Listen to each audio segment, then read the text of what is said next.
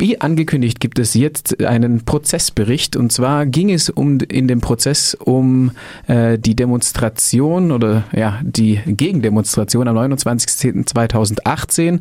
Damals wollte die AfD äh, an diesem Tag die schreckliche Gruppenvergewaltigung für ihre Zwecke vereinnahmen und dagegen gab es Protest. Vielleicht ähm, genau Flo ist jetzt hier hat Prozessbeobachtungen gemacht. Hallo. Und äh, vielleicht erzählst du noch mal kurz für diejenigen, die nicht dabei gewesen waren bei dieser Demonstration, was da an diesem Tag grob passiert ist. Naja, die AfD oder auch die JN, hauptsächlich die, die junge Alternative oder die JA, so rum, ähm, hatte halt aufgerufen, eben ähm, zu einer Demonstration. Anlass war eben diese ähm, ja, schreckliche Massenvergewaltigung, die eben 2018 auch in Freiburg stattfand, ähm, um eben halt ihre rassistischen Inhalte da zu verbreiten. Als Anlass wurde dann eben diese Vergewaltigung benutzt. Ähm, es gab halt viel großen Gegenprotest. Mehrere tausend Leute hatten sich damals eben am Bertholdsbrunnen auch im Regen versammelt und ähm, haben teilweise versucht, eben diesen Aufmarsch der Rechten äh, zu verhindern, zu blockieren. Und äh, es gab eben einen sehr rabiaten Polizeieinsatz damals, der eben der AfD und äh, der, der JA eben den Weg ja freigeprügelt hatte und ähm, es eben durchgesetzt hat, dass dass eben die, die Rechten teilweise, ich glaube, knapp zwei Stunden durch Freiburg, durch die Innenstadt marschieren konnten. Und im Zuge dieses Polizeieinsatzes gab es dann auch Festnahmen und es kam auch zu Anklagen, deswegen heute dieser Prozess. Ähm, Vielleicht da noch ein paar Details. Was war da konkret der Vorwurf und wie verlief der Prozess?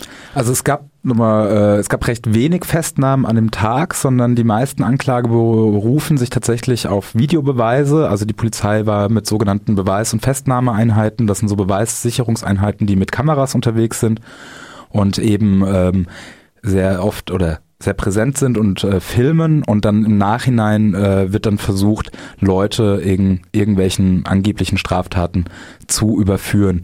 Und ähm, ja, dem Angeklagten wurde halt vorgeworfen, äh, gemeinschaftlicher Widerstand beziehungsweise ähm, Angriff auf ähm, Vollstreckungsbeamte.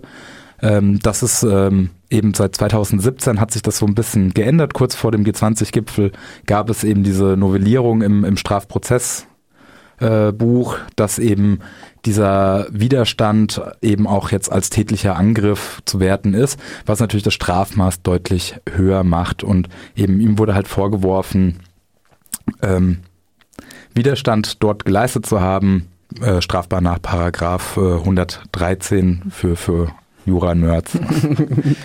und ähm, die Beweisführung hat dann tatsächlich auch über die über Videoaufnahmen stattgefunden. Also diese Einheit, die dort die Demonstration äh, dokumentiert hat, hat auch dann Material eingereicht, das für den Prozess dann auch verwertet wurde. Genau, also die komplette Anklageschrift oder also stützt sich alles auf äh, Videobeweise, die da sind, wo äh, er angeblich zu erkennen ist.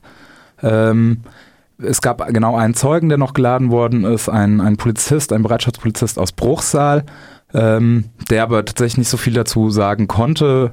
Ähm, er ist gar nicht in dieser Festnahmeeinheit, also in der Beweissicherungseinheit drin, sondern er hat den Auftrag nur gehabt, ähm, den Weg halt frei zu drücken und konnte jetzt auch nichts äh, den, den Angeklagten wiedererkennen. Also alles auf Material, das dort äh, dokumentiert wurde sozusagen.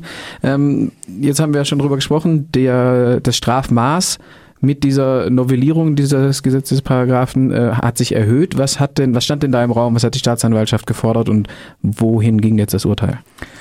Ähm, also das Urteil, ähm, schlussendlich wurden jetzt 90 Tagessätze a 20 Euro gesprochen. Das ist auch genau das, was die Staatsanwaltschaft oder die Staatsanwältin ähm, Hennhöfer auch gefordert hat. Hennhöfer kommt aus Karlsruhe, sämtliche ähm, eben politische Verfahren gehen seit ein paar Jahren eben nach Karlsruhe und werden dort äh, behandelt. Ähm, die, die ähm, Strafverteidigerin hatte ähm, im Prozess noch eine Einstellung ein, angeregt, ähm, aber das haben wir jetzt in den letzten paar Prozessen eben, die aus Karlsruhe oder von der Staatsanwaltschaft in Karlsruhe geführt werden, mitbekommen. Die haben ganz klar äh, das Doktrin und, und sagen das jedes Mal wieder, dass eine Einstellung für sie auf jeden Fall nicht in Frage kommt. Bei dem Plädoyer hat äh, die Staatsanwältin ähm, Hennhöfer äh, ja tatsächlich noch gesagt, dass man sogar, wenn man ähm, das äh, sich so anschaut, was da im Raum steht, äh, sogar eine Haftstrafe von äh, ja, Minim Strafminimum im, im Strafgesetzbuch steht da sechs Monate, Höchststrafmaß fünf Jahre, hat das sogar nochmal, also war ihr sehr wichtig, das nochmal zu betonen, musste dann aber auch eingestehen, dass die Beweislage da gerade sehr dünn ist, um da wirklich ein, eine, eine Schwere der Tat ähm, feststellen zu können und ähm, hat sich dann eben auf diese 90 Tagessätze ähm, runter reduziert a 20 Euro. Ähm, die Strafverteidigerin ähm, hat gar kein Strafmaß gefordert. Ähm, genau, und die Richterin hat sich dann eben durch, durch, durch diesen, ich würde sagen, schon fast Drohung an den Angeklagten mit einer Haftstrafe, finde ich, äh, da beeinflussen lassen und ist dann tatsächlich auf äh, das Plädoyer der Staatsanwältin eingegangen und hat ihn dann eben zu 90 Tagessätzen a 20 Euro verurteilt. Gibt es schon irgendeine Ankündigung seitens der Verteidigung, dass in Berufung gegangen wird oder nicht? Oder ich meine, da gibt es ja noch ein bisschen Zeit, sich zu entscheiden?